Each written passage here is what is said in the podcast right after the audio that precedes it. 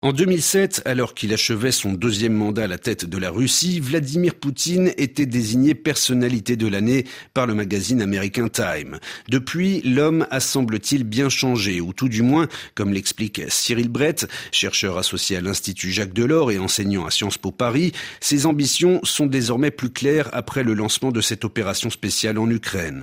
C'est la crédibilité personnelle du dirigeant euh, russe qui est jetée euh, dans euh, la balance et cela correspond à une conviction très profonde, très ancienne, très explicite.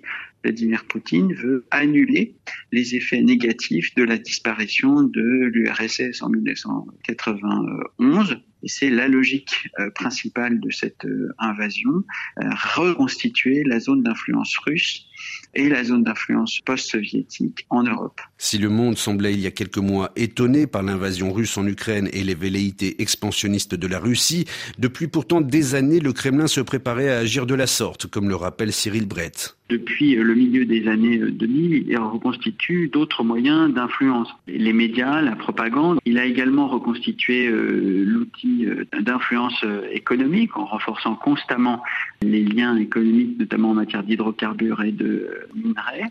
Mais il a également reconstitué toute l'influence diplomatique dont est capable le réseau russe qui mène depuis une dizaine d'années une véritable diplomatie de combat en Europe et aux marges de l'Europe.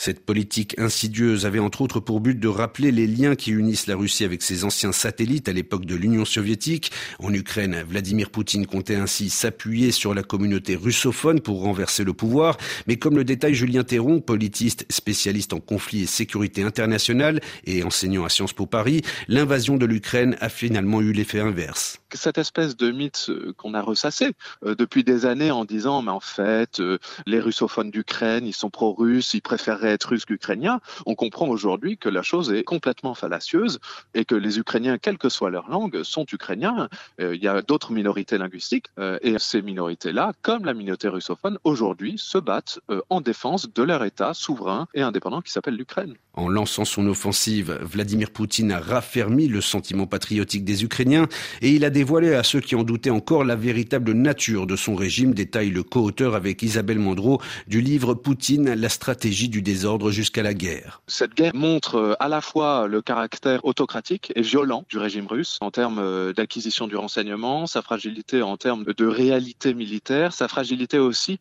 au regard de sa population, puisque à l'occasion de cette guerre, le régime en a profité pour euh, cadenasser encore plus qu'elle ne l'était la société russe en termes de médias et de liberté publique. Donc effectivement, il est très difficile aujourd'hui pour les anciens turiféraires du Kremlin d'aller défendre un régime qui ne fait plus vraiment semblant d'être une démocratie ce qu'on euh, a essayé parfois d'expliquer pendant des années en disant que c'était un type de démocratie un petit peu dirigiste, je crois que les masques sont tombés aujourd'hui et qu'il s'agit bien d'un régime autocratique. Si cette guerre en Ukraine a dévoilé les véritables intentions de Vladimir Poutine, elle a aussi démontré les limites d'un pays qui était jusqu'alors présenté comme une grande puissance militaire, un conflit qui, comme le dit Cyril Brett, a condamné Vladimir Poutine à mettre en jeu la survie de son propre régime.